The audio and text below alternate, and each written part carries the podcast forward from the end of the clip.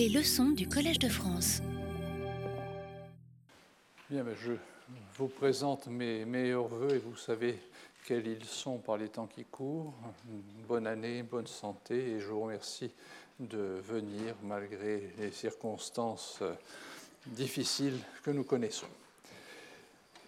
Il y a une petite interruption euh, de, des vacances et donc je reviens simplement un instant pour vous remettre à l'esprit, avant de commencer à étudier plus précisément ce qui sera l'objet de ce, cette séance, les éléments essentiels. Donc nous sommes euh, partis, en prenant en considération la littérature traditionnelle relative aux variations du corpus coranique, et nous avons donc constaté qu'autour du texte canonique, ce qu'on appelle donc le texte haussmanien, du nom du euh, calife qui, avait fait, qui a fait réaliser cette mise par écrit vers 650, euh, qui est encore aujourd'hui celle qui est utilisée par les musulmans.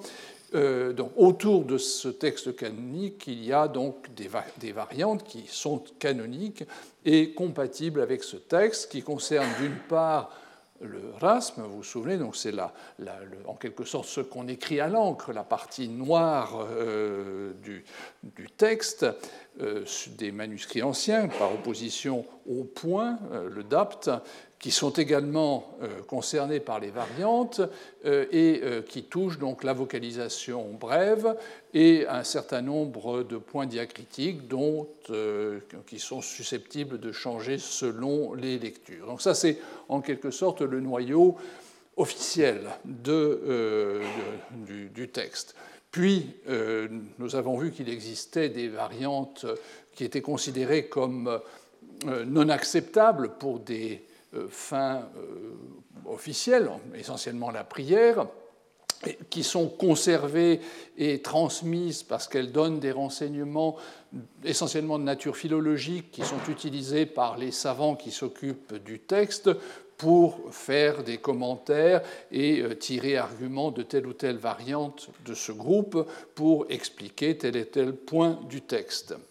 Et puis, c'était la dernière étape, la tradition musulmane conserve également le souvenir d'autres versions euh, qui ont circulé et euh, qui sont maintenant euh, considérées comme non recevables, celle d'Ubaï, celle d'Ibn Masoud et quelques-unes dont l'histoire a fait qu'elles ont été écartées par les autorités. Nous avons vu qu'à plusieurs reprises, il y avait des interventions visant justement à les éliminer de la, circulation. Toutes ces données euh, donc, euh, reposent, si j'ose dire, sur le texte haussmanien, qui nous sert en quelque sorte de noyau euh, pour établir cet environnement de variantes. Euh, mais euh, bien sûr, euh, la version Dubaï ne coïncide pas avec ce noyau, et c'est précisément de cette manière que nous établissons la nature des variations qui les concernent. Alors que la réalisation de copie du texte coranique a fait depuis une date très ancienne l'objet d'une attention particulière qui s'est manifestée notamment par la naissance d'un art calligraphique raffiné, la place de l'écrit dans la transmission du texte a été tenue pour négligeable dans la tradition qui s'est mise en place au Moyen Âge. Cette vision des choses a sans nul doute influencé les savants occidentaux qui ont travaillé sur le texte du Coran, et ce jusqu'à une date assez récente, dans le courant des années 80, quand des outils méthodologiques appropriés pour travailler sur les manuscrits les plus anciens ont progressivement été mis au point. Le témoignage des manuscrits, dont l'exploitation est encore en cours et nous avons sans doute beaucoup de choses à découvrir, jette euh, un jour neuf sur la question des variantes et apporte à cette étude le poids de documents largement antérieurs, et c'est un point important, aux textes que les spécialistes musulmans du Moyen Âge ont rédigés sur les spécificités du texte dans les débuts de l'islam, à tel point que parfois dans ces traités, on ne trouve pas de renseignements sur des choses qui paraissent avoir été tout à fait communes, puis ont disparu de l'usage euh, courant, mais euh, seuls les témoignages nous renseignent sur le fait que les choses se sont passées ainsi. Aucun des manuscrits euh, dont il va être question n'est complet, mais certains ont conservé plusieurs dizaines de feuillets, ce qui euh, est suffisant parfois pour établir que le texte faisait l'objet était déjà complètement constitué et était transmis de cette manière. Lorsque, pour désigner ces manuscrits anciens, on utilise le mot fragment, et c'est une façon de s'exprimer qui est assez courante, euh, il faut bien comprendre qu'il ne s'agit pas de petits morceaux épars, parce que fragment, ça évoque plutôt des tout petits bouts de quelque chose, euh, parfois euh, quelques centimètres carrés. Euh, ceux d'entre vous qui sont familiers avec la papyrologie ou avec d'autres études sur l'Antiquité savent que les textes sont parfois réduits à l'état de fragments physiques et qu'il y a tout un travail à faire pour les comprendre Ici, les fragments dont je parle sont des fragments qui ont beaucoup plus d'ampleur, qui dépassent ce stade du, centimètre carré. Ce sont des fragments qui sont de l'ordre de la page, euh, du cahier pour parler d'un élément qui est commun au manuscrit, voire euh, d'un bloc de cahier de plusieurs dizaines de euh, feuillets.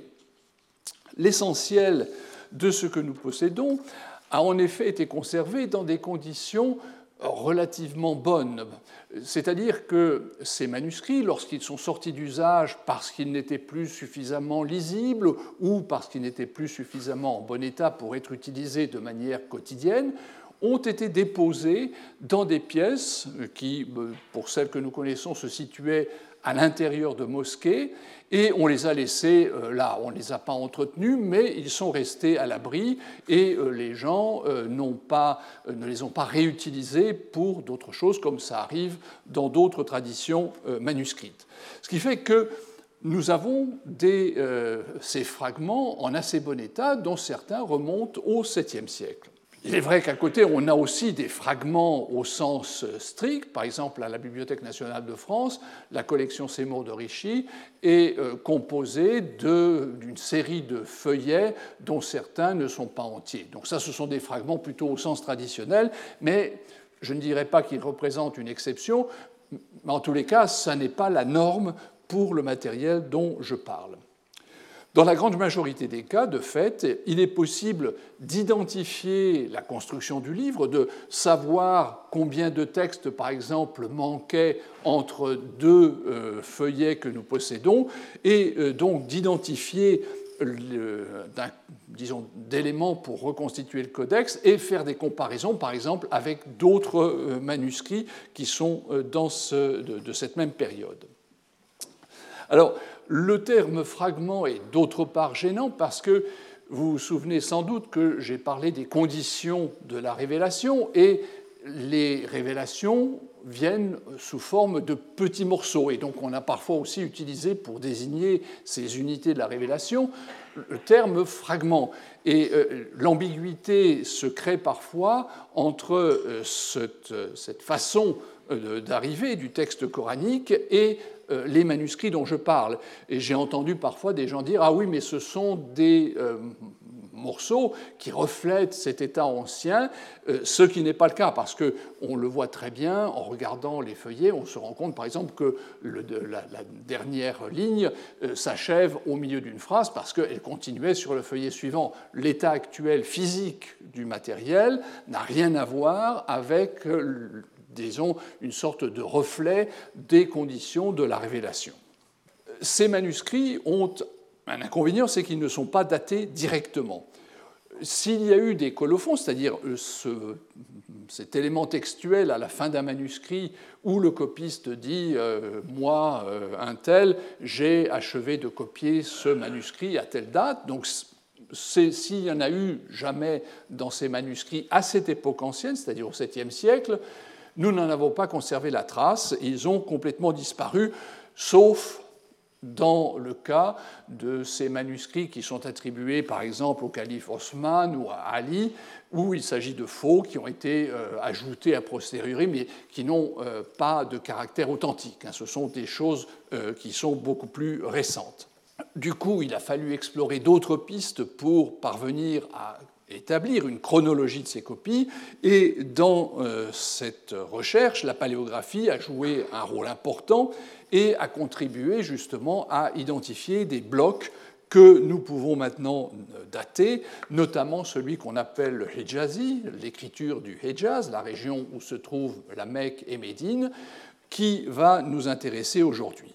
Et euh, ce bloc, euh, ainsi délimité sur des bases de l'analyse de l'écriture, a été conforté par des analyses au carbone 14 qui ont donné des résultats qui parfois ont fait pas mal de bruit parce qu'on euh, arrivait à des dates soit contemporaines de la vie de Mohammed, soit même antérieures, ce qui posait un problème.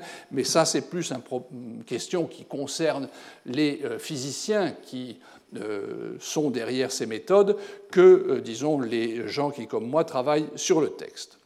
En tous les cas, ce que nous pouvons dire aujourd'hui, c'est que nous avons des euh, morceaux de copies du texte coranique qui datent du courant de la seconde moitié du 7e siècle, ce qui en fait des témoins extrêmement proches du temps de l'apostolat de Muhammad et de la mise par écrit dans le scénario que rapporte la tradition musulmane, c'est-à-dire sous le règne de Osman. Alors on peut soulever une objection. La transmission manuscrite a pu n'être qu'un élément secondaire par rapport à l'oralité, comme le soutient la tradition musulmane.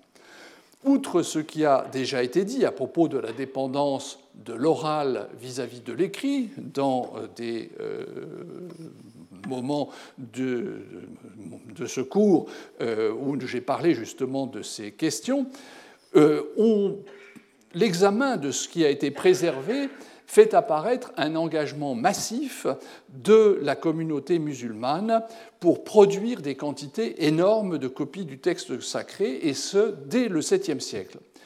Pour donner une idée de l'importance de cet engagement qui a, euh, concerné aussi bien disons, les autorités supérieures, le calife par exemple, que de simples musulmans, il suffit de penser aux copies des 7e au 10e siècle qui proviennent de la mosquée de Amr à Foustat et qui sont conservées à la Bibliothèque nationale de France.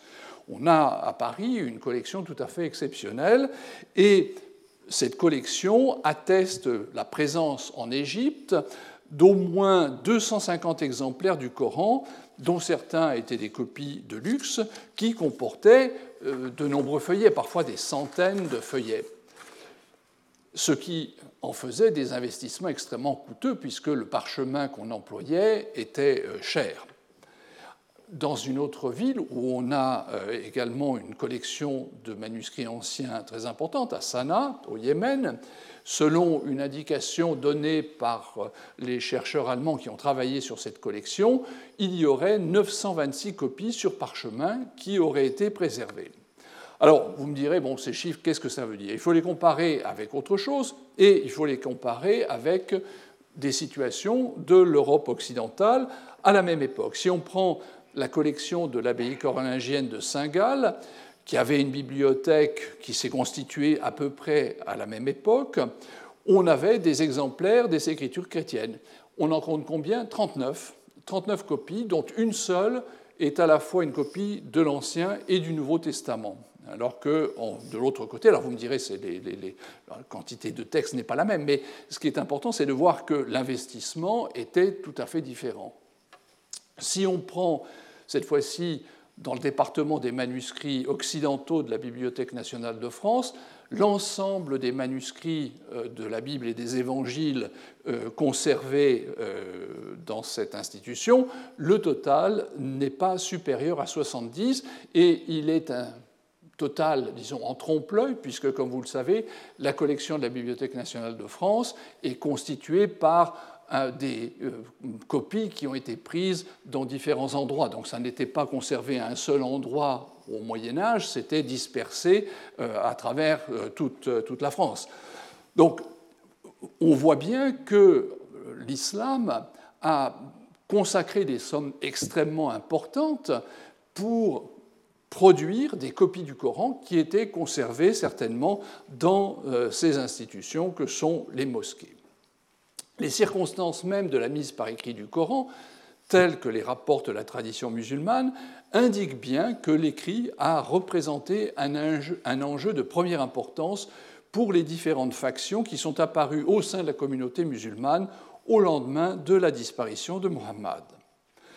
Trois manuscrits de cette période de la seconde moitié du 7e siècle peuvent permettre de cerner ce que l'étude de la transmission manuscrite apporte à notre compréhension de la façon dont le texte coranique a circulé au sein des jeunes communautés musulmanes et également sur le statut qui était le sien. Le premier d'entre eux reflète la pratique associée à un texte qui correspond très largement à la recension haussmannienne. C'est-à-dire que ce manuscrit, que j'ai appelé le Codex Parisino Petropolitanus, est grosso modo identique, euh, avec quelques euh, détails, avec le euh, Coran que vous trouvez dans les versions imprimées aujourd'hui. L'essentiel de ce que nous connaissons de ces copies provient de Fustat, et il est réparti entre Paris, Saint-Pétersbourg, et puis deux fragments qui sont deux fragments, cette fois-ci sont deux feuillets qui sont dans des collections, l'un dans une collection privée et l'autre à la Bibliothèque Vaticane. On possède en tout 98 feuillets, ce qui n'est pas mal, et ça représente en termes de texte à peu près la moitié du Coran. Ça veut dire qu'avec ce manuscrit, nous pouvons savoir à quoi ressemblait l'état du texte dans la seconde moitié du 7e siècle.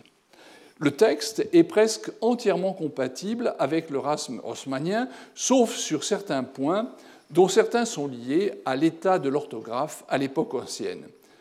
Comme à cette époque, il n'existait pas de signe pour noter les voyelles brèves et certaines particularités de prononciation, il n'est pas possible de savoir à 100% quelle était la lecture, la kira, qui était associée à cette copie. Néanmoins, D'après certains indices, il semble que le manuscrit reflète essentiellement des orientations syriennes, puisque les variantes canoniques du rasme, c'est-à-dire ce qu'on voit en fait seulement sur le manuscrit, hein, vous voyez que le manuscrit n'a pas de vocalisation, n'a pratiquement pas de point diacritique, donc c'est vraiment le rasme dans son état brut, le, squelette consonantique du texte. Et donc les variantes qui apparaissent coïncide grosso modo avec celui des Masaïf al-Amsar qui, selon la tradition, avait été envoyé à Damas sur l'ordre du calife Osman. Un trait frappant de ce manuscrit est le fait qu'il a été réalisé par cinq copistes différents qui sont désignés ici par les lettres A à E. Chaque contribution comportant des caractéristiques spécifiques dans différents domaines. Hein. Alors, bon, euh, vous n'êtes peut-être pas paléographe, mais vous observez qu'il euh, y a quand même une apparence différente entre euh, ces,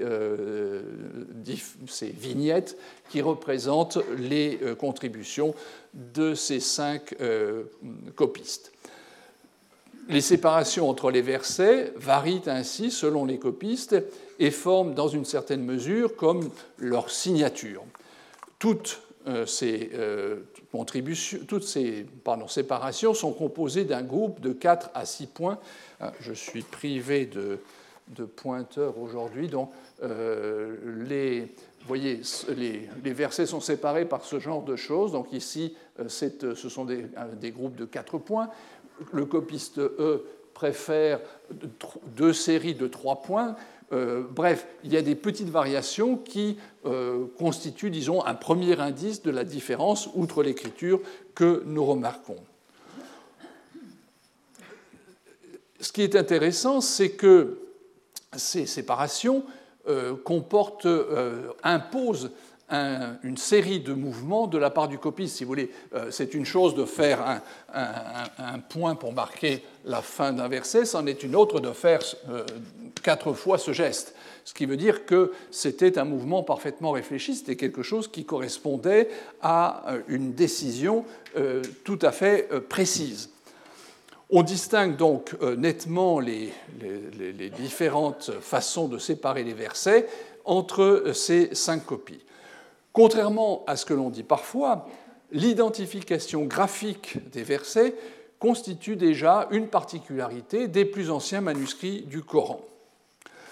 euh, deux, autres manuscrits de cette époque, comme celui euh, de Londres, le British Library Oriental 2165, ou encore un manuscrit de Sana, dont je ne vous montre pas la photo ici, ont également ces séparations de versets que vous voyez à cet endroit ou encore. Alors ça, c'est un, ajout postérieur, mais vous voyez ici la façon dont ils étaient indiqués sur cette copie. Alors, quelle est l'origine de cette pratique Puisque nous sommes ici véritablement au début de la tradition manuscrite musulmane et au début de la transmission du texte coranique par l'écrit. Dans la tradition manuscrite juive, au deuxième ou au premier siècle avant notre ère, des cas isolés d'utilisation de deux points superposés pour séparer des versets du texte biblique sont signalés dans un manuscrit araméen de la mer morte, tandis qu'un espace blanc remplit le même rôle dans des copies de traduction du texte biblique en grec. Donc on a dans une autre tradition manuscrite une autre façon de faire, mais euh, dans la tradition juive, vous voyez qu'on utilise déjà des points. Après ces premiers exemples, une période, obscure s'étend du IIe au 8e siècle, avant les manuscrits massorétiques des 9e et 11e, où les fins de versets sont indiquées cette fois avec précision. Dans les grands manuscrits bibliques chrétiens en grec, par exemple le Codex Sinaiticus, qui est conservé à Londres et qui date du milieu du IVe siècle, des symboles, notamment le dicolone, c'est-à-dire les deux points superposés dont je parlais tout à l'heure, sont employés parfois pour séparer les versets les uns des autres. Il existait donc au Proche-Orient à cette époque une tradition qui a pu être connue des premiers copistes de ces manuscrits coraniques que vous avez sous les yeux, mais on notera qu'elle ne concernait pas du tout les copies de la Torah qui, elles, n'avaient pas cette euh, séparation dans la mesure où c'était interdit de l'utiliser. C'était pour le texte de la, de la Bible. L'origine euh, orale, de toute façon, de la, délimitation des versets euh, est aussi un, postulat que font les biblistes, c'est-à-dire qu'il euh, y avait aussi un élément auditif qui déterminait cet emplacement, comme dans le Coran, puisque nous avons vu le rôle de la rime de ce point de vue. Dans le Coran, le caractère fragmenté des révélations, dont j'ai déjà évoqué la nature tout à l'heure, a sans doute contribué à individualiser les versets dès l'époque des premières notations. L'importance de la rime dans le texte coranique a vraisemblablement renforcé cette identification et la question du moment où une marque spécifique, de toute évidence inspirée par les usages d'autres traditions manuscrites, a été introduite reste en suspens, mais c'est quelque chose de toute évidence de très ancien. Pour en revenir au Codex Parisino-Petropolitanus, c'est principalement le style d'écriture qui constitue donc la signature de chacun de mes copistes, comme on le voit sur cette euh, image.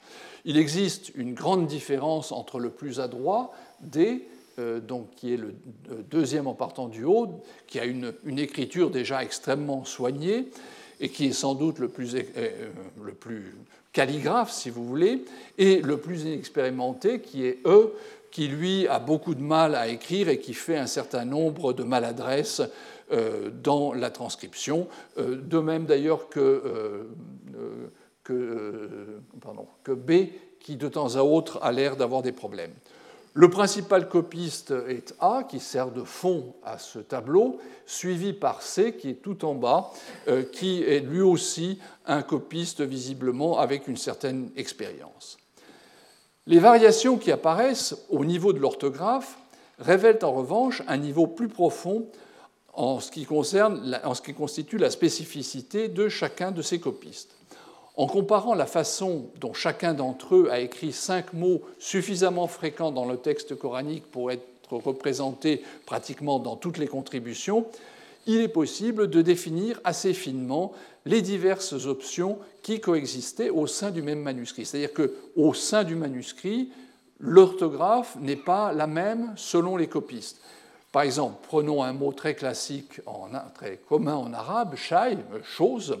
Donc ici, vous avez le copiste B qui a écrit ce mot, euh, que j'ai donné la version euh, moderne, ici, donc Shai, et vous voyez que notre copiste B, lui, l'écrit avec ce qui doit être un shin, même si on n'a pas les points diacritiques pour indiquer le shin, mais après le shin, il y a un alif, et après ça, le ya, alors que l'arabe l'écrit shin ya directement. Donc il y a chez euh, B une façon d'écrire tout à fait caractéristique qui n'est pas la même que euh, chez un autre collègue à lui qui l'écrit euh, shai comme on l'écrirait aujourd'hui.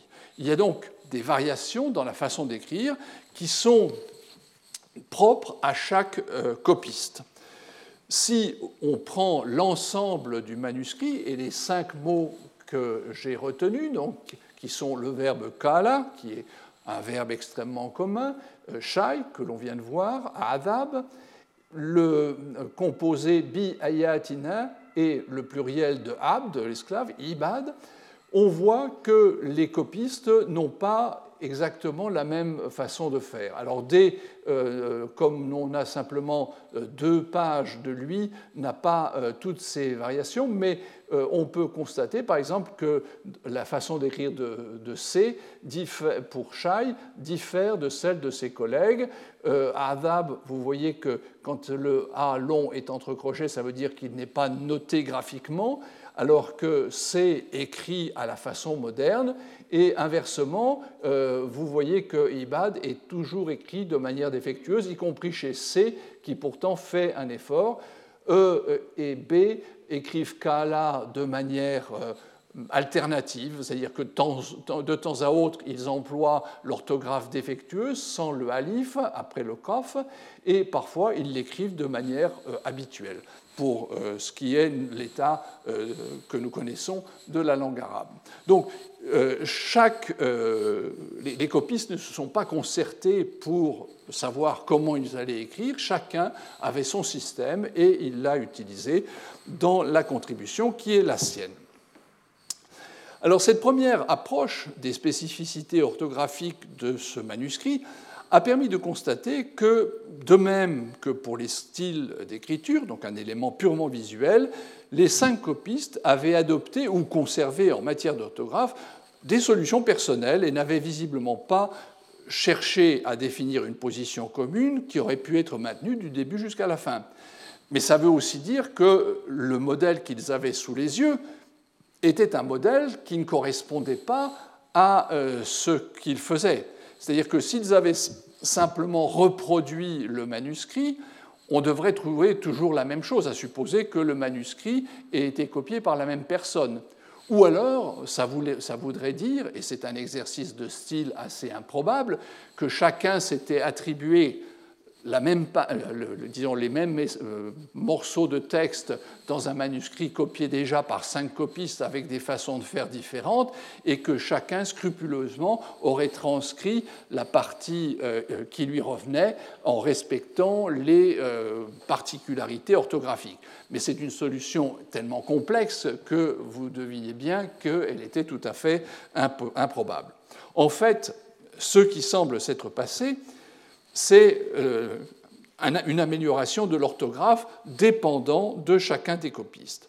Alors vous me direz, oui, mais euh, on leur a peut-être dicté le texte, et à ce moment-là, ils ont fait euh, des fautes, ou ils ont, disons plutôt, ils ont choisi des, options en fonction de leur connaissance. Mais on ne leur a pas dicté le texte, parce que sur ce feuillet, on en a la preuve. Vous voyez tout en haut, j'ai souligné un, comment dirais-je, un, mot. Euh, c'est donc le texte actuellement tel qu'on le lit, c'est wa lilla, et pour Dieu, etc. Et vous voyez qu'entre le wao, la première lettre soulignée, et le deuxième groupe de lettres, il y a un espace où quelque chose a été gratté. Et cette chose qui a été grattée, c'est le alif de Allah. C'est-à-dire que si on leur avait dicté wa Allah ou wallah, ils n'auraient pas fait cette faute. C'est parce qu'ils copiaient qu'ils ont pu confondre, parce qu'entre Walillah et Wallah, la différence est telle qu'on ne peut pas faire la confusion. Donc nous avons ici la preuve matérielle que les copistes avaient devant eux un texte écrit et qu'ils le transcrivaient. Et c'est là où sans doute ils amélioraient l'orthographe et devaient introduire des modifications, ce qu'ils faisaient en fonction de leurs options. On en a un autre exemple ici. Alors vous voyez avec la, il y a une flèche qui à la ligne euh, qui à la ligne 1, 2, 3, 4, 5, 6, à la ligne 6, vous indique euh, une forme du verbe ra'a, voir. Et donc, c'est le pluriel de, euh, l'apocopée, yaru. Et vous voyez qu'il y a d'autres formes de ce verbe qui apparaissent qui sont indiqués. Pardon, excusez-moi, je suis en train de. Je compte mal. Euh, c'est le verbe qui, euh, wa, ra, ou, qui est à la ligne 1, 2, 3, 4, 5, 6, 7, 8. Donc le, verbe souligné euh, est écrit avec un, un alif, qui euh, a sans doute suscité une réaction de la part de des copistes qui se sont rendus compte qu'ils avaient oublié le wao, l'alif final de l'apocopée. Vous voyez qu'à la ligne 1, là où il y a ma flèche, il y a un petit alif euh, mal écrit qui a été introduit pour, euh, pour rectifier l'orthographe une première fois et une deuxième fois dans le coin à droite, et puis plus bas, cette même forme également avec un alif qui a été ajouté. Qu'est-ce que ça veut dire? Ça veut dire qu'ils se sont rendus compte, en arrivant à ce point du texte souligné, qu'ils avaient oublié quelque chose. Et donc ils sont retournés en arrière pour rajouter leurs lettres qui n'existaient vraisemblablement pas sur l'original, mais qu'on leur avait dit ou qu'ils sentaient qu'ils devaient ajouter de manière à mettre l'orthographe en conformité avec euh, ce qu'ils savaient. Donc les deux euh, photos que je viens de vous montrer signifient que le texte écrit qu'ils avaient sous les yeux était moins, euh, comment dirais-je, moins complet que euh, le texte qu'ils voulaient produire et qu'ils ont donc introduit de légères modifications qui ne concernaient pas tant le texte lui-même que la façon de l'écrire et qu'ils faisaient un progrès en quelque sorte en matière orthographique en euh, introduisant ces modifications. Donc, ce manuscrit, ça nous apprend quelque chose, c'est que même si c'est un manuscrit ancien, c'est un manuscrit qui est quand même de au moins deuxième génération par rapport au texte du Coran.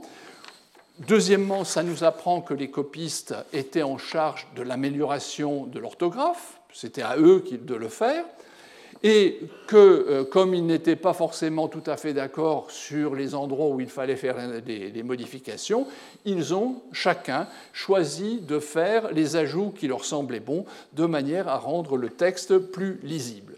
Le, bien sûr, euh, on peut se demander si c'était une copie qui était réalisée dans un contexte officiel ou est-ce que c'était quelque chose, une copie privée, et que du coup les gens disposaient de plus de euh, marge de manœuvre pour le faire? Malheureusement, on ne peut pas le savoir dans la mesure où nous n'avons pas d'autres données sur l'origine du manuscrit, en particulier aucune marque qui nous dirait s'il avait été euh, présenté à une mosquée ou non.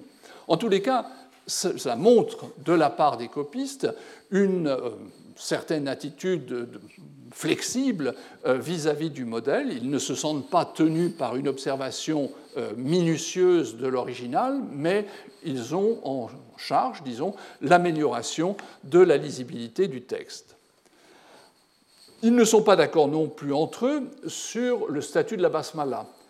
Euh, aujourd'hui, dans les copies du Coran, la basmala, la formule initiale au début de chaque sourate, sauf la sourate 9, n'est pas indiqué. Dans le manuscrit, seuls euh, deux copistes ne, euh, adoptent cette façon de faire. Tous les autres ponctuent la fin de la basmala, c'est-à-dire que pour eux, c'est inversé. Donc là aussi, on a un une autre indication du fait que, à cette époque, les gens avaient des points de vue différents et que ces points de vue étaient compatibles. Le fait de ponctuer la basmala comme et de la voir à la sourate suivante non ponctuée n'était pas un problème pour euh, ces gens-là. Donc, il y a plus qu'une simple décision personnelle, il y a aussi de la part de ceux qui utilisaient le manuscrit une certaine flexibilité dans la mesure où ils étaient euh, tout à fait prêts à admettre ces petites variations sans se poser beaucoup de questions. Le Coran, dans sa version haussmannienne, et le texte qui figure sur le manuscrit que vous avez sous les yeux coïncident grosso modo, comme je l'ai signalé, mais la confrontation des deux fait apparaître des différences. Certaines peuvent être expliquées par les spécificités orthographiques que j'ai décrites assez rapidement, ou encore, dans un certain nombre de cas bien précis, par les variantes du rasme dont le souvenir a été conservé par la tradition. Plusieurs de ces divergences sont de toute évidence le résultat d'une faute de copiste malgré tout le soin apporté à la transcription fidèle du texte, des erreurs pouvaient se produire et la tradition relative à cette période nous montre que les contemporains étaient bien conscients qu'on pouvait avoir des fautes de euh, copie. Dans quelques points du manuscrit euh, dont je parle, le copiste semble d'ailleurs s'être rendu compte de sa méprise et a lui-même apporté des rectifications, comme dans le cas de ce Walila euh, corrigé, puisque le grattage semble avoir été effectué euh, sur le champ. Dans la majorité des cas, il s'agit cependant d'interventions ultérieures, probablement échelonnées dans le temps, qui étaient des interventions de lecteurs qui se rendaient compte qu'il y avait quelque chose qui ne, coïncidait pas avec le texte officiel et qui grattaient donc les euh, passages euh, qui étaient pour eux fautifs. Mais une fois qu'on a éliminé ce qui est faute de copie, euh, disons erreur d'une nature ou d'une autre, il reste une dizaine d'endroits où on a des variantes qui, euh, n'ont pas été euh, pas corrigées, ou du moins pas toujours, et euh, qui sont, somme toute, admissibles. Ce n'est pas de la même nature que la faute que j'indiquais tout à l'heure entre wa Allah et wa lillah. Et en fait, si vous regardez les différences entre le texte officiel euh, qui est indiqué euh, à droite, vous voyez qu'on a pratiquement toujours des euh, situations qui sont analogues aux variations du rasme telles qu'elles sont décrites dans la tradition musulmane entre les manuscrits de Basra, de Koufa, de, Damas et de Médine. Il est possible que les variations qui apparaissent sur l'écran ici soient en fait d'un stade de, du, texte où il y avait davantage de variations et de variations qui étaient à peu près de même nature, c'est-à-dire avoir la conjonction de coordination d'un côté et pas de conjonction de coordination de l'autre, c'est-à-dire des fautes, somme toute, assez, euh, assez minimes. Ces variantes posent la question, bien sûr, de la date à laquelle il y a eu un tri entre les variantes, lesquelles ont été validées et considérées comme recevables, et celles qui ont été euh, éliminées. Alors, celles qui sont sur l'écran ont disparu complètement de la circulation, on n'en parle plus. En revanche, dans les variantes canoniques, celles qui distinguent les différents manuscrits de, qui, selon la tradition, avaient été envoyés par euh, Osman dans les principales villes de son empire, euh, on a par exemple l'opposition entre les lectures Kala et Kul, c'est-à-dire entre l'impératif et la troisième personne du euh, passé. Or, il se trouve que dans le manuscrit dont nous parlons en ce moment, les deux formes verbales s'écrivent exactement de la même façon, c'est-à-dire que la divergence entre les manuscrits tels que nous la rapporte la tradition n'existait pas à cette époque. Elle était simplement du niveau de l'oralité, pas au niveau de l'écrit. Et donc, on peut se poser la question que si euh, la graphie ne permettait pas de distinguer cette distinction, ces listes de variantes, au lieu de correspondre à une situation remontant au règne de Haussmann, ne sont pas en fait des choses plus tardives, datant du 8e siècle, au moment où le progrès de l'orthographe euh, ayant permis de distinguer les deux formes, les divergences entre les, manuscrits se sont faites absolument évidentes et ont donc été répertoriées. S'il en a bien été ainsi, la fluidité que révèle le Codex Parisino-Petropolitanus, les variantes euh, additionnels qu'il comportait à l'origine et les changements orthographiques qui sont intervenus par la suite incitent à penser que les interventions des correcteurs sur le texte canonique du Coran se sont prolongées plus avant dans le courant du 7e siècle, voire jusqu'au début du 8e siècle. Ces modifications ne suscitaient pas l'unanimité, il suffira de rappeler que moins d'un siècle plus tard, une autorité médinoise de premier plan, Malik ibn Anas, exprima son désaccord avec la modernisation de l'orthographe des exemplaires du Coran, indice supplémentaire, s'il en était besoin, de l'enjeu que constituait la transmission écrite du texte. Notre manuscrit, qui doit probablement être daté du troisième quart du 7e siècle, montre qu'une copie inscrite dans un courant de transmission parfaitement en phase avec la version officielle présentait encore à cette époque un certain nombre de variations. Les unes sont synchroniques et montrent que des positions différentes coexistaient au sein d'un même Moussaf, un même exemplaire écrit du Coran, ce qui n'est pas sans intérêt pour saisir le rapport au texte à cette époque. Les autres sont diachroniques, les points concernés peuvent nous paraître mineurs, mais le soin avec, lequel certains ont été éliminés ou rectifiés par des lecteurs ultérieurs de la copie indique qu'ils avaient cessé d'être tolérables à un moment donné face à d'autres exemplaires où le système de notation du texte était plus développé, ou encore face à un corpus doctrinal qui encadrait plus étroitement la transmission. Deux manuscrits légèrement plus tardifs nous ont conservé un témoignage extrêmement suggestif sur le fait que le canon haussmannien n'était pas encore devenu complètement contraignant au 8e siècle et que copistes et commanditaires jouissaient d'une certaine marge de manœuvre pour opter en faveur d'une formulation du texte coranique plutôt que d'une autre. Le premier exemple est représenté par euh, une copie dont la partie la plus importante se trouve à l'Institut d'études orientales de Saint-Pétersbourg, qui en possède 81 feuillets. Quelques autres étaient restés en, Ouzbékistan, où le manuscrit a été conservé pendant longtemps dans un sanctuaire euh, rural à Katalangar. Efim Rezvan, un spécialiste des manuscrits du Coran de l'époque ancienne, l'a analysé en détail et l'a daté de la fin du 8e siècle ou du début du 9e. Euh, je pencherai pour ma part pour une date légèrement antérieure, dans le courant du 8e siècle. Certes, la proposition de Resvan est fondée sur le résultat d'une analyse du carbone 14 du parchemin, mais le type d'écriture et le format vertical sont davantage en phase avec la production manuscrite de la première moitié du 8e siècle ou au plus du tout début de la seconde moitié. Le manuscrit est à peu près aussi grand que le précédent, même peut-être un peu plus grand, mesurant 52 cm sur 34, et il était à l'origine en deux volumes. Deux copistes ont assuré la transcription du texte, et vous voyez donc que le travail collectif pour copier le texte était quelque chose de tout à fait habituel à l'époque. La première main A, se chargeant d'un peu moins de la, de la que la, première moitié du texte, et B faisant le plus gros du travail depuis la sourate 16 jusqu'à la sourate 114.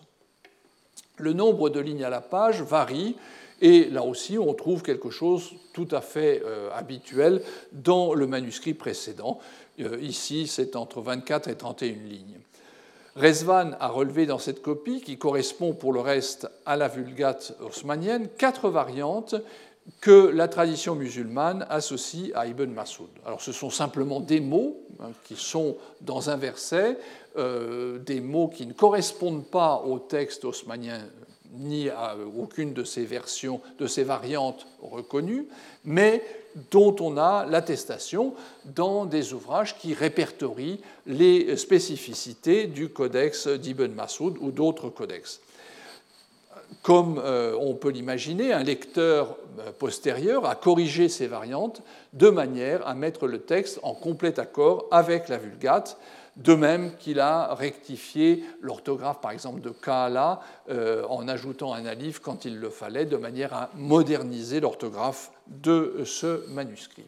Alors c'est un manuscrit assez particulier parce qu'il a des décors tout à fait euh, inhabituels. c'est le seul euh, manuscrit où on, voit ces genres de ces décors géométriques euh, assez, assez curieux qui ont peut-être été ajoutés au manuscrit à une époque ultérieure. Alors ça c'est un, premier exemple d'un texte qui est le texte haussmannien avec brusquement un mot euh, qui euh, correspond à une autre version du Coran. Un autre exemple, c'est le manuscrit arabe 331 de la Bibliothèque nationale de France. Alors, c'est aussi un, beau manuscrit qui, comme les précédents, est dispersé entre plusieurs bibliothèques, Paris, Saint-Pétersbourg, Leyde et euh, Chicago. un exemplaire de grand format, une in-folio, dont les dimensions donc, sont assez voisine des exemples précédents euh, qui doivent avoir été, vu leur taille, des exemplaires de mosquées. La différence par rapport euh, au manuscrit précédent, dont le nombre de lignes à la page varie, c'est que ici, du début jusqu'à la fin, du moins dans ce que nous possédons de ce manuscrit, il y a 19 lignes à la page. L'écriture se rattache à celle du manuscrit de Saint-Pétersbourg que nous venons de voir, euh, et euh, qui est une écriture qui a eu beaucoup de succès, euh, probablement dans la première moitié du 8e siècle. C'est une, écriture qui correspond à un premier, disons, un prototype hijazi, mais qui se stabilise et qui devient beaucoup plus calligraphié, si l'on veut, au cours, de, au cours du 8e siècle. L'orthographe de ce manuscrit est plus évoluée mais euh, les signes pour noter les voyelles brèves font encore défaut alors qu'on les rencontre déjà sur des manuscrits contemporains, mais qui sont dans des graphies peut-être plus avancées. Et il n'est pas impossible, alors ça c'est aussi une des grandes questions que nous avons, c'est de savoir euh, à qui étaient destinées ces copies, qui les faisait réaliser. Il y avait, comme je l'ai dit, des divisions à l'intérieur du monde musulman. Il y avait des gens qui étaient visiblement favorables à la vocalisation brève, et d'autres qui étaient hostiles. Par exemple, Malik était euh, tout à fait euh, contre la vocalisation brève dans les manuscrits, sauf pour euh, les enfants qui, eux, avaient droit à des, manuscrits vocalisés. Il y avait donc aussi, à ce niveau-là, des divergences, et il est certain que les gens qui finançait la copie d'un manuscrit pouvait aussi dire ben, je le veux avec ou sans vocalisation ou je le veux avec telle ou telle particularité. Alors c'est peut-être ce qui s'est passé pour ce manuscrit, qui est un manuscrit pour lequel nous avons une date au carbone 14 entre 652 c'est-à-dire le règne de Haussmann, et 763, le milieu du siècle suivant. C'est assez imprécis, mais ça localise un petit peu la copie.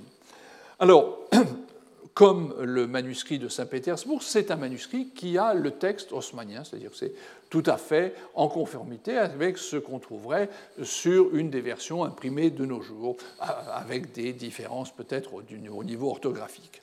Et puis, sur ce feuillet, on voit euh, quelque chose d'assez curieux. Le texte, vous voyez à cette ligne, euh, il y a un petit quelque chose qui a été ajouté entre deux mots. Euh, alors, qu'est-ce que c'est? Eh D'abord, le copiste euh, avait écrit Fa'in amanu bima amantum bihi, et puis quelqu'un a ajouté Fa'in amanu bimithli, donc euh, mithli est l'ajout, hein, puisque le, le, bi existait déjà. Est-ce que c'était une erreur de copie et entre, avec un saut d'un mot? Ça n'est pas le, sans doute pas le cas, puisque si euh, il avait fait une erreur, on aurait fa'in amanu ma amantum bihi, mais on n'aurait pas euh, bima. Hein. Donc euh, la formulation est différente, et cette formulation, elle est intéressante puisqu'elle correspond à une variante du, du Coran d'Ibn Masoud. Alors dans ce cas-là, de nouveau, on a un manuscrit qui est canonique, qui est parfaitement normal, et puis à un endroit, on a une formulation qui euh, ne correspond pas à celle de, euh, de Haussmann, et euh, qui a une raison d'être théologique, puisque non seulement la variante est d'Ibn Masoud, mais on a l'avis d'Ibn Abbas qui estimait que le terme mithl n'était pas permis à cet endroit du texte parce que Dieu n'a pas d'égal. Et donc, il y a derrière cette variante, plus qu'un simple jeu de choisir une variante plutôt qu'une autre, il y a réellement un enjeu théologique. Et donc, il est vraisemblable que le manuscrit a été fait par quelqu'un qui euh, n'était pas d'accord avec la formulation euh, et a décidé donc de demander aux copistes de respecter une autre formulation qui était par ailleurs interdite officiellement, puisque, comme je vous l'ai dit euh, déjà, euh, le même Malik ibn Anas faisait pression sur les autorités abbassides pour interdire la copie et la diffusion du texte d'Ibn Masoud. Pourtant, la tradition connaît deux cas où un disciple de Muhammad avait décidé de conserver une variante qui avait été euh, écartée de la recension haussmannienne. Euh, le premier présente une grande similitude avec les manuscrits que je vous présente, puisque la variante en question est attribuée à Ibn Masoud. Discutant avec un autre compagnon sur la lecture de ce dernier dans la sourate 92 au verset 1, Abu Darda aurait affirmé qu'il l'avait entendu également de la bouche de Muhammad et déclaré qu'il allait continuer à réciter cette sourate selon la version d'Ibn Masoud, malgré la décision officielle. Dans l'autre exemple, la chose est un petit peu différente, on en a déjà parlé euh, auparavant, euh, et la personne concernée, cette fois Aïcha, qui avait fait inclure dans sa copie personnelle du Coran une version différente du verset 238 de la Sourate 2, euh, soyez assidus aux prières ainsi qu'à la prière du milieu et à la prière de l'après-midi. Cette dernière, euh, la prière de l'après-midi, étant une spécificité de son Coran, euh, le Coran de Osman ne comportant pas cette mention, et Aïcha affirmait qu'elle avait entendu Mohammed prononcer le verset de cette façon. Et une autre épouse de Mohammed témoignait exactement dans le même sens. Dans tous ces exemples, on trouve finalement en application une pratique dont on a déjà parlé à propos de la transmission orale, qui est l'irtiar, le choix, la sélection. Euh, ici, c'est non pas au niveau de la vocalisation, c'est au niveau du rasme lui-même que quelqu'un fait le choix d'une formulation qui ne coïncide pas avec celle du euh, Coran de Horsman. Comme le Codex Parisino-Petropolitanus, mais d'une manière différente, les manuscrits de Saint-Pétersbourg et l'arabe 331 de la Bibliothèque nationale nous permettent de constater la plasticité du texte coranique vers le milieu du 8e siècle. Des notes signalent que le dernier codex avait été, euh, le 331 avait été déposé en bien de main morte en faveur d'une mosquée qui n'est pas spécifiée mais qui doit être celle de Amr à Fustat. Il est peu probable qu'un particulier ait fait réaliser cet infolio pour son usage personnel. Il était sans doute, dès l'origine, destiné à une mosquée selon une pratique dont nous avons des exemples à cette époque. Et donc, cela veut dire que, malgré ses particularités textuelles, le texte était recevable par la mosquée. La correction a été apportée par la suite, mais malheureusement, je ne peux pas préciser la date à laquelle cette correction a été faite. Nous pouvons supposer que ce que nous observons dans les deux cas, dans le cas du manuscrit de Saint-Pétersbourg et dans l'arabe 331, résulte de la situation suivante. Un copiste, sur la demande d'un commanditaire ou pour satisfaire un groupe donné au sein d'une communauté précise, a préféré ponctuellement le texte d'une version différente de celle dont il suivait généralement les leçons, en l'occurrence celle qui était appelée à devenir canonique.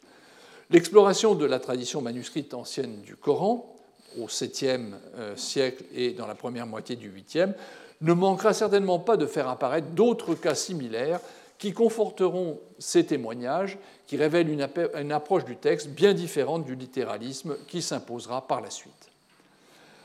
Après mon premier exemple d'un manuscrit qui s'insère dans la tradition du rasme canonique, le rasme haussmannien, mais offre ponctuellement des divergences par rapport à celui-ci, puis, ça c'est le Codex Parisino-Petropolitanis, puis deux autres où le même rasme est ouvert à des options venant d'une autre tradition textuelle, il nous reste à examiner maintenant un quatrième exemple qui donnera une idée de l'intérêt de l'étude des manuscrits anciens du Coran pour cerner de plus près l'histoire du texte et de la pratique des communautés musulmanes au 7e, 8e siècle. Il s'agit d'un palimpseste, c'est-à-dire une copie du Coran réalisé sur des feuillets de parchemin réutilisés après élimination de la couche initiale d'écriture, manuscrit euh, euh, qu'il a été proposé d'appeler le Codex Sana I. La quarantaine de feuillets que nous connaissons se trouvaient parmi les nombreux fragments découverts entre le plafond et le toit de la, salle de prière de la grande mosquée de Sana en 1973.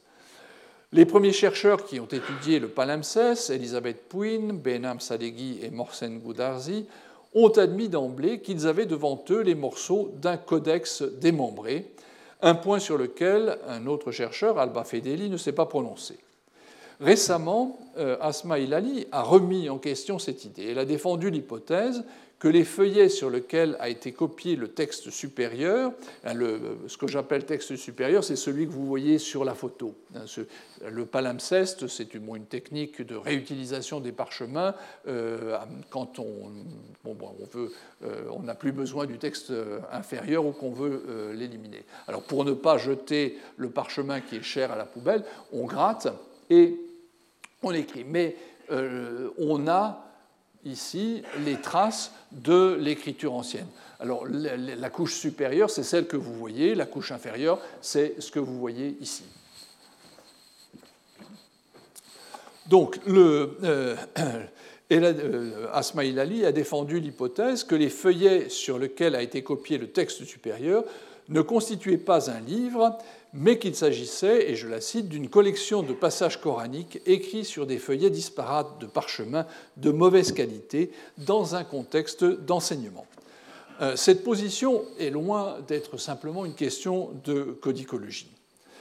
Alors que Pouin, Sadeghi et Goudarzi concluent qu'il s'agit d'une copie d'un texte coranique appartenant à une tradition différente de celle de la Vulgate haussmannienne, Ilali considère qu'il s'agit d'un exercice d'école, observant, et je la cite encore, que la fragmentation est une caractéristique commune des textes du 1er 7e siècle. Elle note que les fragments résultent aussi bien d'un processus de désagrégation du matériau que de l'effacement et du remploi. C'est là où je retrouve cette notion de fragment qui est un peu périlleuse dans la mesure où elle joue, euh, disons, sur deux euh, notions différentes, euh, physiques et textuelles.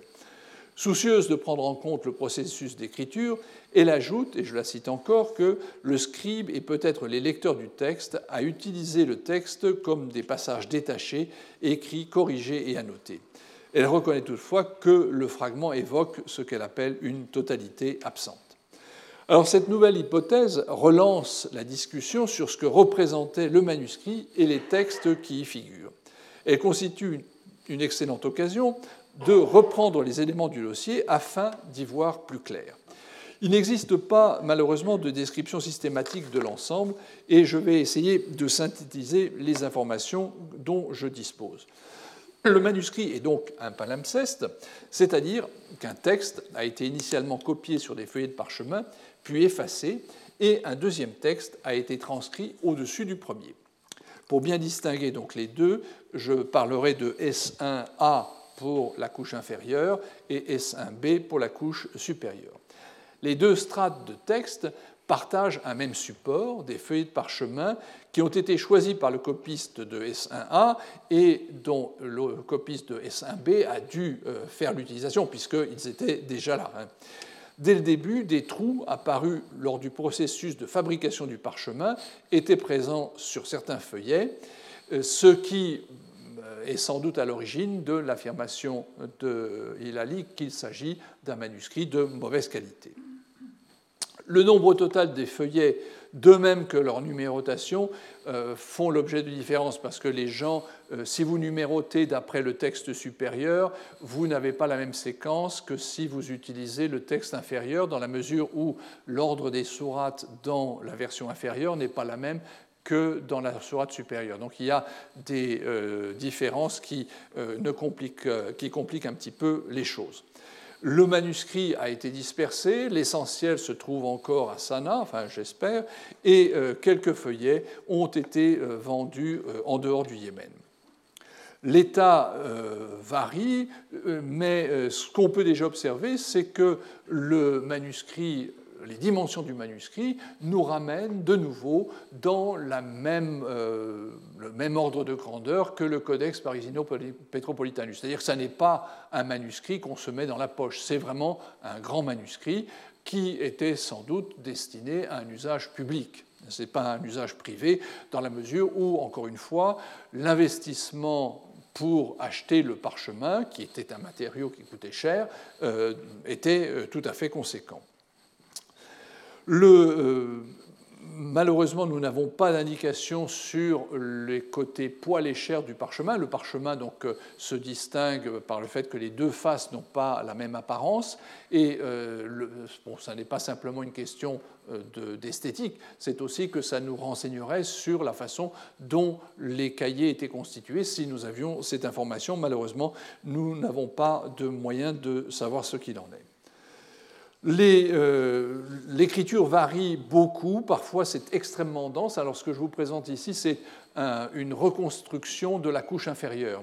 C'est un travail assez euh, minutieux, donc, euh, qui consiste à, à, gommer en quelque sorte la couche euh, supérieure qui est parfaitement visible et euh, utiliser les fragments. Alors il y a des endroits bien sûr où il y a des choses qui sont avec euh, qui, apparaissent un peu comme en pointillé parce que les lettres sont recouvertes par l'écriture au-dessus ou ont été si bien grattées qu'on ne les voit plus. Donc il y a des éléments qui, vous voyez, c'est pour ça qu'il y a des jeux sur les gris. les gris les plus foncés sont ceux qui sont parfaitement visibles. Euh, les gris euh, clairs correspondent à des endroits où il y a euh, quelque chose qui passe dessus et qui empêche de bien regarder.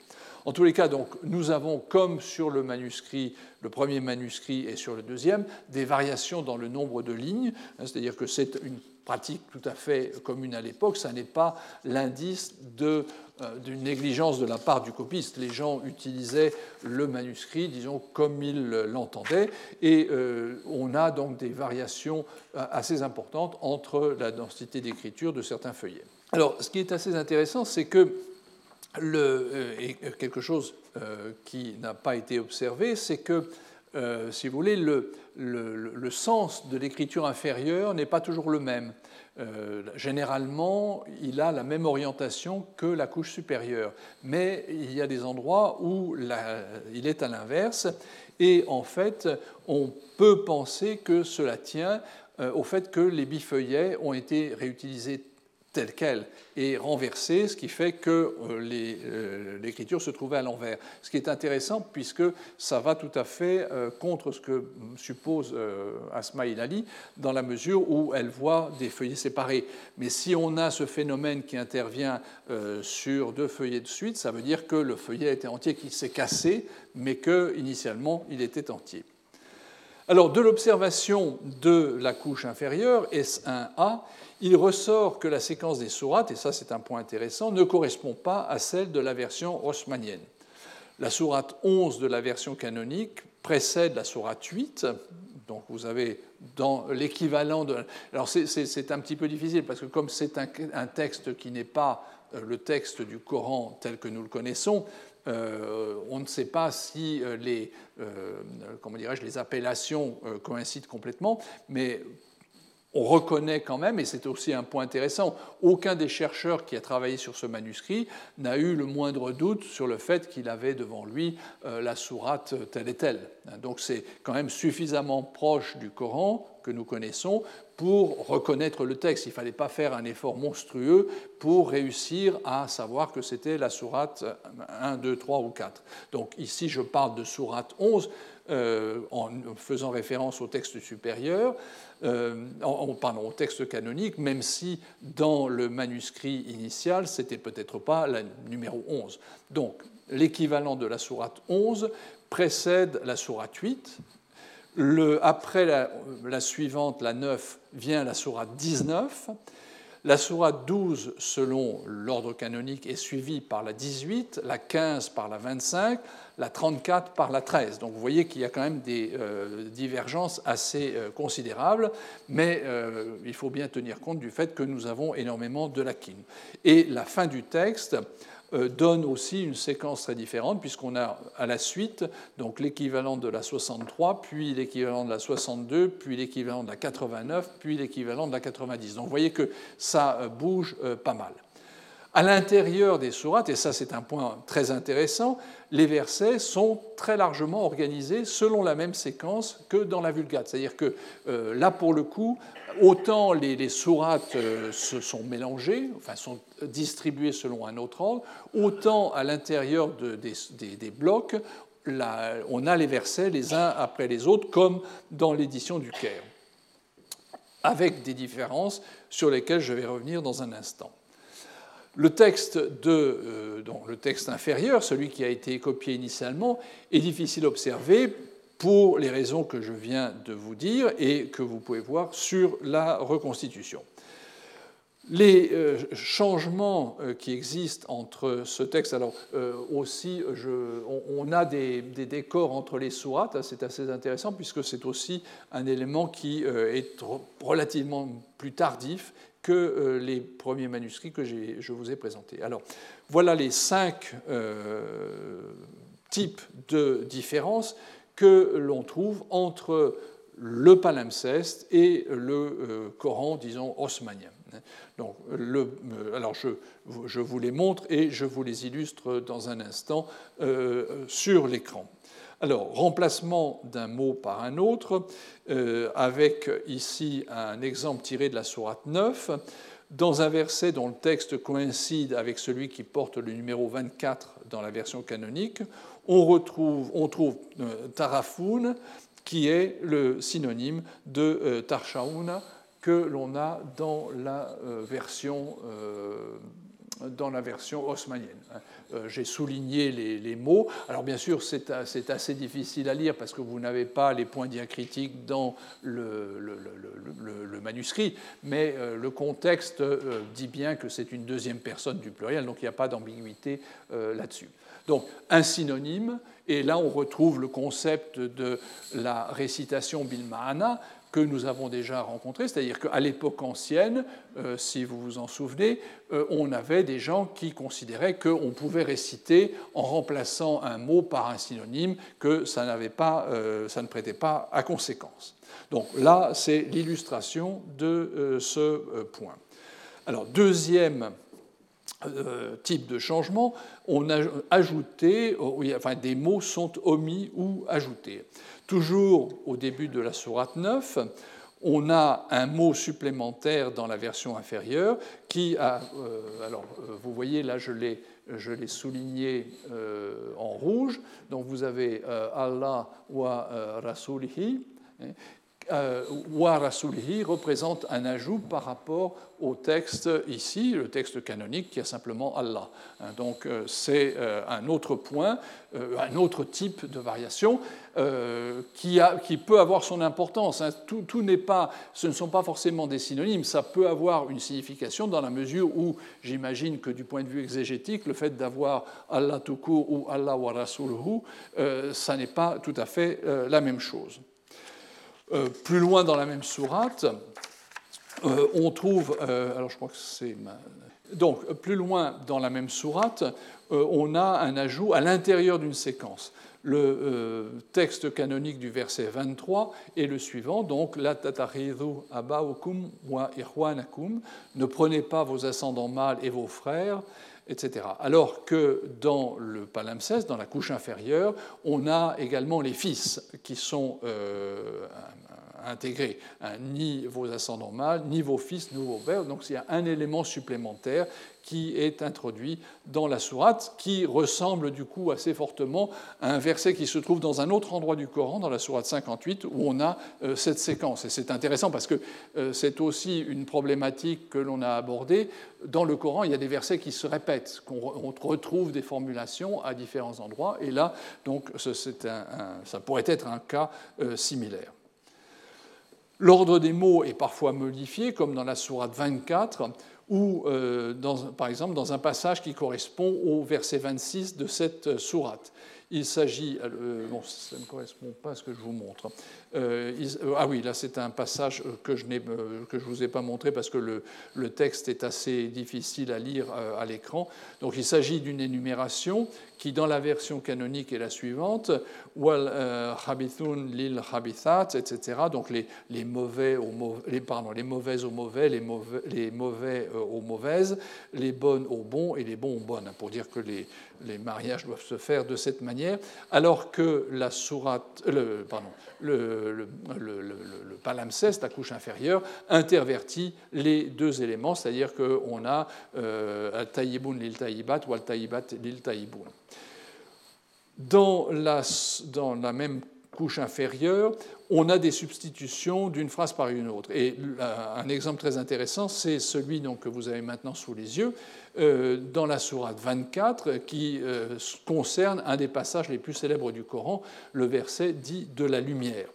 Le corps du verset est absolument identique dans les deux, euh, dans la version osmanienne et dans le manuscrit, mais la fin est différente.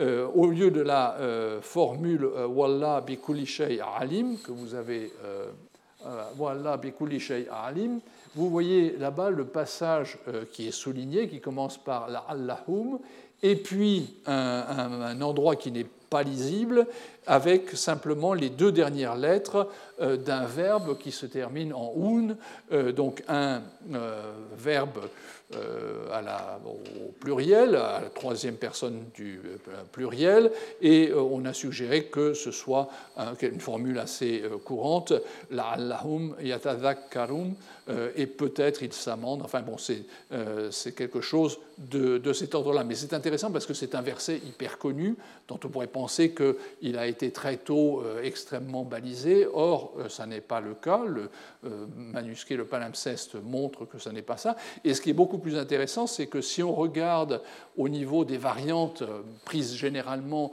euh, variantes de Kirat, concernant ce même verset, il y a énormément de variantes. Donc c'est assez curieux de voir qu'un verset dont on pourrait penser a priori qu'il est parmi les plus connus et les mieux, euh, les plus stables, en fait non, c'est presque l'inverse qui s'est produit. Dans le palimpseste, on a des substitutions euh, d'une phrase par une autre. Alors c'est euh, l'exemple que j'ai euh, ici. Donc toujours dans la sourate, pardon, l'omission d'éléments du texte, dans la sourate 9, à l'endroit donc où je me trouve, c'est ça, c'est l'équivalent du verset 80 du texte canonique de la sourate 9. À cet endroit, la seconde partie du verset fait complètement défaut dans le palimpseste, mais la compréhension du passage n'est pas affectée dans la mesure où l'élément qui a disparu constitue une redite du verset précédent. Donc là, on a tout simplement un verset qui euh, n'est pas dans le palimpseste. Alors, de manière plus surprenante, on a euh, le verset de la Sourate 9, le verset 85, qui est complètement absent, alors qu'il euh, y a sans doute un un véritable manque dans le texte, et euh, Sadeghi et Goudarzi, qui ont étudié le manuscrit, euh, suggèrent qu'il s'agit d'une erreur de copie euh, relevant de la typologie du saut du même au même. C'est-à-dire qu'on a deux éléments qui se ressemblent et donc le copiste ne fait pas attention et saute directement à l'étape suivante. Alors, ça c'est ici. Euh, dans euh, dernier euh, exemple d'ajout de texte, c'est toujours dans la sourate 24 au verset 10. Euh, alors c'est très intéressant parce que c'est dans le texte euh, canonique, euh, on est dans un système conditionnel, mais la proposition principale, ce qu'on appelle l'apodose, est absente dans la version haussmannienne, alors que dans le palimpseste, elle apparaît. C'est-à-dire que dans la, version haussmannienne, vous avez si la faveur d'Allah n'avait pas été pour vous, etc et point. Et en revanche, le palimpseste ajoute si la faveur d'Allah n'avait pas été euh, pour vous, nul d'entre vous n'aurait jamais été pur, etc. Donc là, euh, le texte est beaucoup plus explicite dans le palimpseste que dans la version euh, canonique. Voilà, donc ça vous donne une, idée euh, très euh, superficielle, mais enfin une idée de, euh, l'importance des variations que l'on peut rencontrer dans ce manuscrit, qui donc est un manuscrit important pour nous, dans la mesure où il présente une autre version du Coran. Tous ceux d'ailleurs qui l'ont étudié ont reconnu qu'il a des liens avec le Coran, même si Hilali considère qu'il a et je la cite de nouveau, probablement été écrit pendant un cercle d'enseignement du Coran, un contexte d'exercice scolaire qui réclame des techniques didactiques qui guident l'écriture et la lecture. En revanche, elle récuse tout rapprochement avec les versions du Coran de euh, Ibn Masoud ou d'Ubaï. Différents chercheurs pensent en revanche avoir identifié des similitudes de ce genre avec les euh, deux euh, traditions que j'ai mentionnées. Euh, alors c'est bien sûr toujours très difficile dans la mesure où nous n'avons qu'une petite partie de ce manuscrit. Il faudrait avoir plus de textes pour arriver à des conclusions stables. Néanmoins, il est un point sur lequel, par exemple, Elisabeth Pouin ou encore euh, Sadeghi et Goudarzi euh, sont d'accord, c'est qu'il s'agit d'un autre Coran euh, ou une version différente du texte standard suivant la formulation que vous voulez retenir. Les variantes qui figurent dans cette copie ont suscité bien sûr beaucoup d'hypothèses dans la mesure où la date était importante. De quand date ce Coran? On a, euh, dans certains cas, imaginé que c'était un Coran qui avait même été euh, écrit euh, du vivant même de Muhammad et qui était donc le, plus ancien Coran. Alors c'est vrai que les datations au C14 ont conclu que le parchemin avait été produit entre 578 et 669, donc ça fait effectivement 578, c'est bien sûr avant le début de l'apostolat de Mohammed des résultats qui sont assez proches de euh, ceux qui ont été obtenus pour les feuillets du Coran de Birmingham, dont on a beaucoup parlé, parce que là aussi, euh, c'était un Coran qui était pratiquement, euh, si on prenait au pied de la lettre les résultats de l'analyse du carbone 14, contemporain de Mohammed. Alors, je pense qu'il y a un problème avec le C14, c'est-à-dire qu'il a pour moi tendance à vieillir les euh, manuscrits de cette période pour des raisons euh, que pour l'instant on n'explique pas bien, mais euh, sur lesquelles il faudra réfléchir sans doute. En fait, bon, l'écriture, clairement, permet d'attribuer le manuscrit à l'ensemble hijazi dont j'ai déjà parlé tout à l'heure, et donc en faire un manuscrit de la strate la plus ancienne. Néanmoins, euh, l'orthographe n'est pas si archaïque qu'elle devrait l'être, dans la mesure où euh, certaines des positions euh, évoquent presque des situations propres au 8e siècle, et la présence de décors est quelque chose qui invite justement à dater le manuscrit d'une date peu plus tardive, dans la mesure où les plus anciens manuscrits avec des décors entre les sourates sont plutôt des années 770-780 euh, que 700, euh, euh, pardon, 670-680 que 650. Donc ce sont des éléments qui doivent être pris en compte pour la datation de ce manuscrit, de même que le fait que la couche supérieure du manuscrit celle-ci, euh, présente des particularités qui euh, impliquent des, euh, disons, une, plus grande marge de manœuvre. Dans un premier temps, en effet, la couche supérieure, a été datée de la fin du 7e siècle. Or, on voit par exemple des. vous voyez le mot souligné, donc c'est la, préposition ala qui, en arabe moderne, s'écrit ain, lam et un ya. Euh, ici, on est euh, euh, dans, un groupe de manuscrits où ça s'écrit avec un lamalif, une façon de faire dont on a des exemples plutôt au début, dans la première moitié du 8e siècle. Or, si la couche supérieure date effectivement de la première moitié du 8e siècle et non pas de la fin du 7e comme on l'avait pensé, du coup, ça laisse beaucoup plus de marge de manœuvre pour dater la couche inférieure dans la mesure où elle n'est pas, pas, contrainte par un manuscrit qui serait euh, très ancien. Donc, la datation de, euh, du palimpseste est euh, sans doute à reprendre et peut-être à voir avec un peu plus de flexibilité qu'on l'a fait jusqu'à présent. Euh, le euh, manuscrit euh, a été transcrit dans un milieu qui, de toute évidence, adhérait à un texte du Coran différent de la version canonique, mais aussi de celle d'Ibn Masoud et de puisque pour l'instant, en tous les cas, on n'a pas fait d'équivalence réelle entre le palimpseste et l'une ou l'autre de ces deux versions. En dépit du caractère gauche de l'écriture et de son tracé irrégulier, là où les personnes qui voulaient faire réaliser ce manuscrit ou qui l'ont réalisé elles-mêmes ont dû dépenser pour le parchemin une somme voisine de ce qui a été payé pour le Codex euh, Parisino Petropolitanus, dans la mesure où, quand on prend le texte et la densité d'écriture, qu'on fait un calcul d'équivalence, on se rend compte que le manuscrit avait à peu près le même nombre de feuillets. Donc, euh, même si euh, la qualité n'est peut-être pas la même dans les deux cas, euh, il s'agit d'un manuscrit qui coûtait assez cher. Le manuscrit est un palimpseste et c'est un point qui est aussi intéressant et sur lequel on n'a peut-être pas assez réfléchi. En Occident, au Moyen Âge, les palimpsestes sont extrêmement communs. On réutilise le parchemin dans la mesure où il coûte cher et si le texte qu'on a euh, n'est plus intéressant, eh bien on gratte et on remplace par un best-seller de l'époque. Dans le monde musulman, on a très peu de euh, palimpsestes. Et ce qui est intéressant, c'est que les palimpsestes qu'on connaissait jusqu'à une date récente, c'était des palimpsestes où la, la, couche inférieure était le texte du Coran et dessus des textes chrétiens.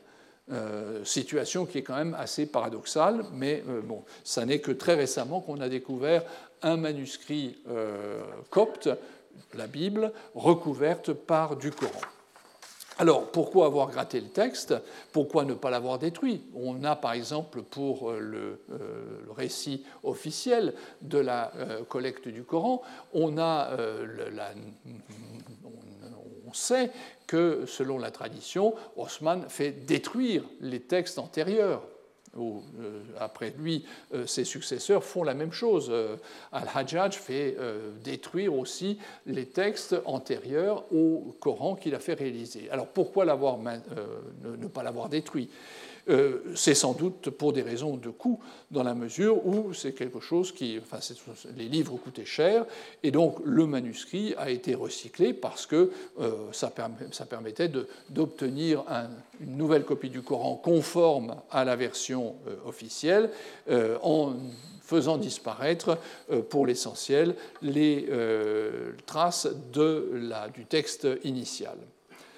Les importants, euh, donc, je crois que c'est sûr euh, de cette manière qu'il euh, faut voir l'histoire de ce palimpseste. Les importants vestiges de, production, de la production de manuscrits coraniques des premiers siècles de l'islam s'avèrent donc d'une importance toute particulière pour l'historien du texte. Ces copies ont en effet conservé, et je pense vous l'avoir montré aujourd'hui, des traces vraiment concrètes de la praxis des premières communautés musulmanes en matière de transmission du Coran, et ce, dès la, seconde moitié du 7e siècle, avant même les premiers lecteurs euh, canoniques. Hein. Vous vous souvenez qu'on a parlé des variantes, des euh, lectures, et les lecteurs, les lecteurs, ce sont des hommes du, euh, du 8e siècle, ce ne sont pas des hommes du 7e siècle. Donc les Corans dont nous parlons ici sont antérieurs à cette strate pourtant ancienne de la transmission orale. La leçon de ces exemplaires possède une portée individuelle et collective.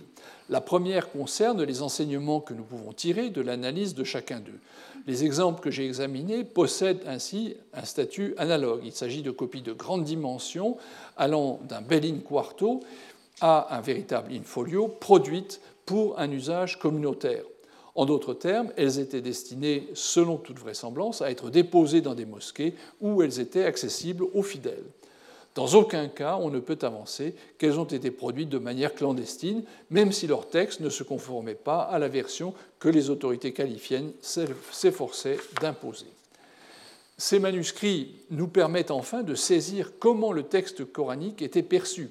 Ils fournissent des matériaux de première main pour une histoire de la transmission du ductus consonantique, le rasme, puis d'un texte partiellement vocalisé, et nous font découvrir un processus de sélection, irtiar, à propos duquel nous ne disposions que d'indications relativement vagues concernant l'oralité.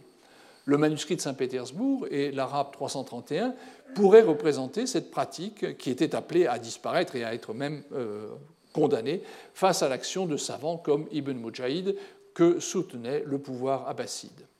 De son côté, la couche inférieure du palimpseste, seule copie coranique connue relevant complètement d'une autre tradition, ne s'éloigne pas radicalement des situations dont la tradition musulmane a conservé le souvenir en fait de variantes non canoniques affectant le rasme.